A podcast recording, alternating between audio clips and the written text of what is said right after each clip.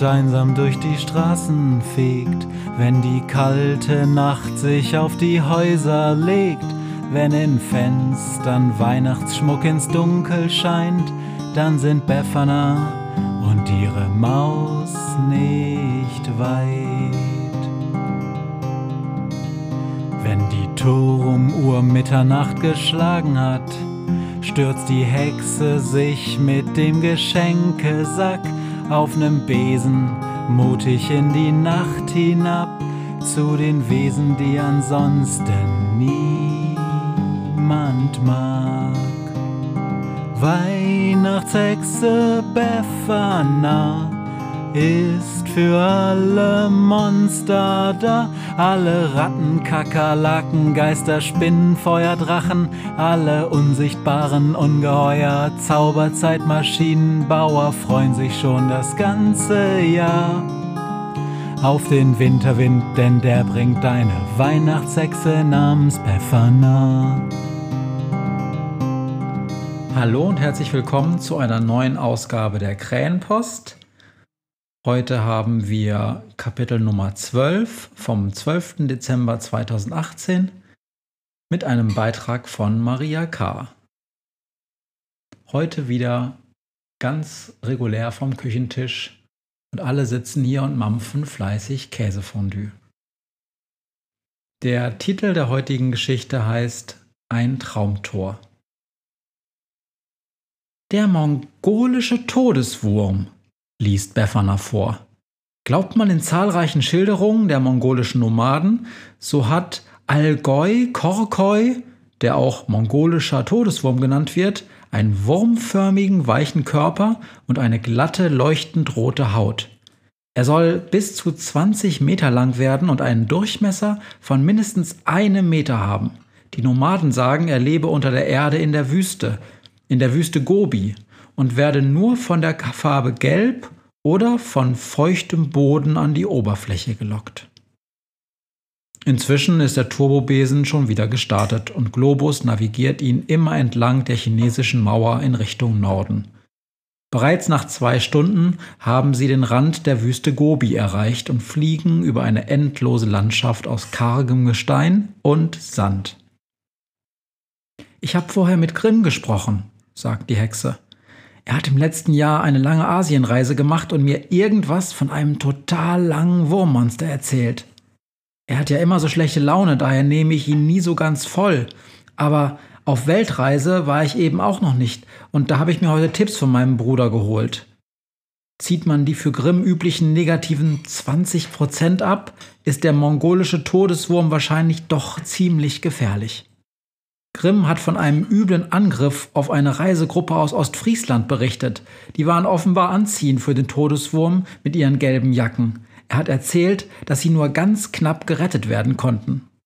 Also, was ich sagen will, der Todeswurm scheint ein schwieriger Geselle zu sein. Wir sollten ein bisschen aufpassen. Aber Befana, sagt Schussel, du bist doch die Weihnachtshexe Befana. Furchtlos und unerschrocken beschränkst du alle Monster. Du wirst doch wohl jetzt nicht kneifen. Nein, nein, lacht die Hexe. Nicht kneifen, nur extrem vorsichtig sein.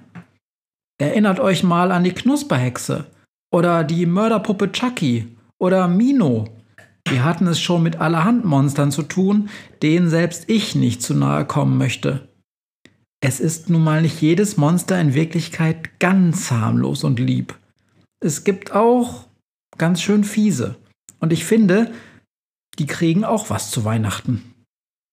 Die Maus wirft Günther einen skeptischen Blick zu, aber der zuckt nur mit den Schultern. Plötzlich schaltet sich Globus ein. So, ihr Lieben, ich habe mal den Sichtschutz aufgemacht. Da unter uns liegt die Wüste Gobi. Und meine Sensoren zeigen an, dass sich unter der Erde ein großes, schlangenförmiges Wesen befindet. Ich habe uns mal bis auf 50 Meter runtergebracht, aber tiefer traue ich mich nicht, weil ich nicht weiß, ob dieser Todeswurm auch springen kann. Wenn ihr auf den lila Knopf drückt, bekommt der Glasboden eine Lupenfunktion. Der Turbobesen schwebt über der Wüste Gobi. Weit und breit ist nichts als Sand und Steine zu sehen. Doch da. Mit Hilfe der Lupenfunktion erkennen die Freunde, wie sich der Sand ganz leicht bewegt, als würde sich etwas unter ihm hindurchschlängeln. Langsam folgt der Turbobesen in sicherer Entfernung dem Schlängelsand. Globus, sagt Befana. Das nächste Geschenk wird eine echte Herausforderung. Wir brauchen deine Technik und meine ganze Zauberkraft. Globus und die Hexe flüstern und tuscheln und immer wieder greift die Hexe zu einem großen, dicken und sehr vergilbten Buch und schlägt dort etwas nach. Was kriegt der Wurm denn? fragt Schussel neugierig. Das wirst du schon sehen, antwortet Befana. Es ist aber noch nicht ganz einfach und deshalb muss ich die einzelnen Schritte nachlesen. So, jetzt bin ich bereit. Globus, auf drei. Eins, zwei, drei. Mit einem lauten Knall und mehreren bunten Blitzen plumpst etwas aus dem Turbobesen auf die Sandfläche unterhalb des Besens. Der Turbobesen wackelt bedenklich, kann sich aber gerade noch so in der Luft halten. Die Freunde schauen durch den Glasboden und sehen unter sich ein riesengroßes Planschbecken. Es ist bestimmt so groß wie ein kleines Freibad und an den Rändern ist es quietschgelb mit einer schwarzen Aufschrift. Befana, krächzt Günther tadelnd. Ein BVB-Planschbecken? Echt jetzt? Die Hexe zwinkert ihm zu. Etwas anderes konnte ich auf die Schnelle nicht auftreiben. Blau-Weiß gab's nicht mehr und außerdem steht unser Todeswurm ja angeblich auf Gelb. Aber wir sind noch nicht fertig. Da muss noch Wasser rein. Mit einem großen Wusch fährt der Turbobesen einen langen Schlauch aus, der Wasser in das Planschbecken füllt. Nach zwei Stunden ist das Becken endlich randvoll. Und nachdem Befana einen Eimer Lebensmittelfarbe ins Wasser geschüttet hat, ist es nicht mehr blau, sondern fast so gelb wie das Becken. Doch der Todeswurm ist weit und breit nicht zu sehen.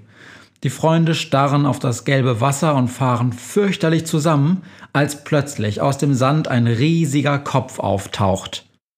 Böse, blassgrüne Augen funkeln zum Besen hoch, als wollte das Monster abschätzen, ob es die 50 Meter zum Besen vielleicht doch schaffen könne. Dann dreht sich der Kopf dem Becken zu und schneller als alle gucken können, schlängelt sich eine monströse Schlange mit leuchtend roter Haut in das Becken hinein. Der Todeswurm ist bestimmt 25 Meter lang und so dick wie ein Hausschwein. Als er komplett im Wasser ist, sieht man das Gelbe nass auf und abtanzen. Der Wurm wirbelt im Wasser herum. So, sagt Befana, und jetzt die Zugabe. Mit einem lauten Puff fallen 15 schwarz-gelbe Plastikbälle in das Wasserbecken. Sofort beginnt der Todeswurm mit ihnen zu spielen und zu jonglieren. Mal wirft er sie hoch in die Luft, fängt sie dann mit seiner Schwanzspitze auf, mal balanciert er mehrere auf seinem langen Körper über die Wasseroberfläche. Es ist wirklich ein ganz besonderes Schauspiel und die Freunde können sich lange nicht von diesem ganz besonderen Anblick trennen. Immer, wenn sein blassgrüner Blick sie trifft, läuft ihnen ein kalter Schauer über den Rücken, aber zugleich ist es anmutig und berührend. Als sie endlich weiterfliegen, dämmert es draußen schon.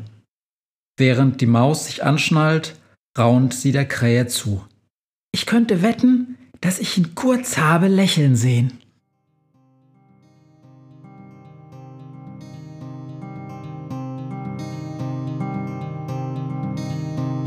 Was mir heut Morgen widerfahren ist. Eine Krähe sitzt auf meinem Fenstersims und sie krächzt von Weihnachtshexe Befana, die sie hoch am Himmel fliegen sah.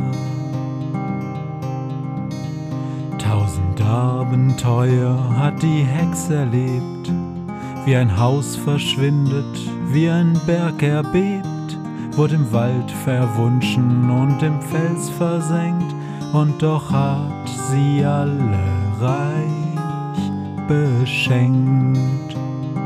Weihnachtshexe Befana ist für alle Monster da. Alle Ratten, Kakerlaken, Geister, Spinnen, Feuer, Drachen, alle unsichtbaren Ungeheuer, Zauberzeitmaschinenbauer freuen sich schon das ganze Jahr. Auf den Winterwind, denn der bringt eine Weihnachtshexe namens Befana.